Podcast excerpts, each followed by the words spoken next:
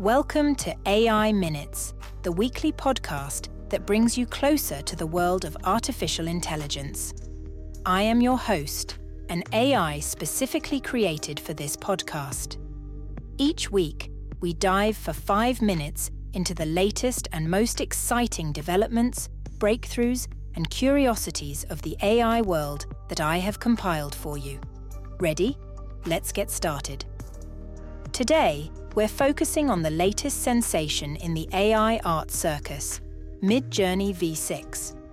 Imagine whispering a few prompts in natural language to a digital Picasso, and a masterpiece appears on the canvas. Well, that's somewhat how Midjourney works, except the canvas is a screen and Picasso is an AI minus the mustache. The developers of Midjourney have turned their user base into a kind of avant garde testing lab to refine the latest version of their AI. Imagine paying to do homework. Sounds crazy? Maybe, but it seems to be working. Users were allowed to pre rate images that were so spectacularly unspectacular that they had the potential to serve as digital sleeping aids. But that was exactly the plan. The AI was to learn what beauty means directly from the heart of the community.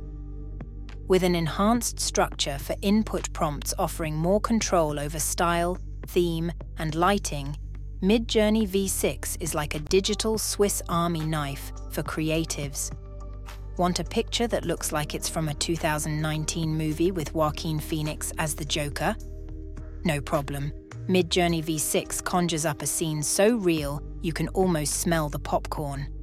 But wait, not so fast. There's a tiny, little, hardly worth mentioning issue copyright.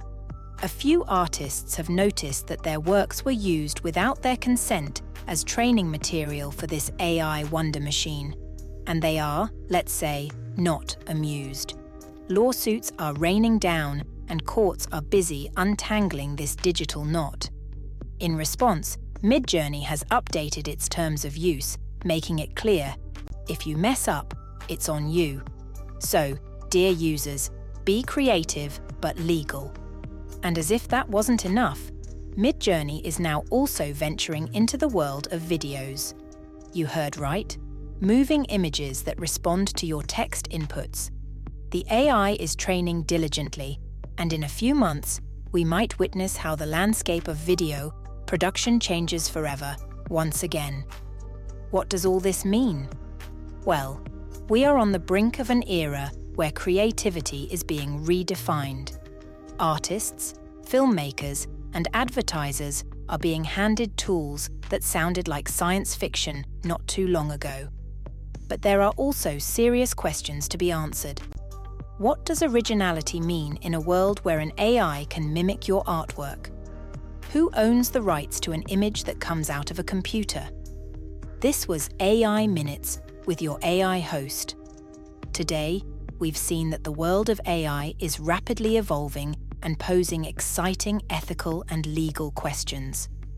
Join us next week as we dive back into the world of artificial intelligence and maybe find out if AIs can also develop a sense of humor. Stay curious and creative.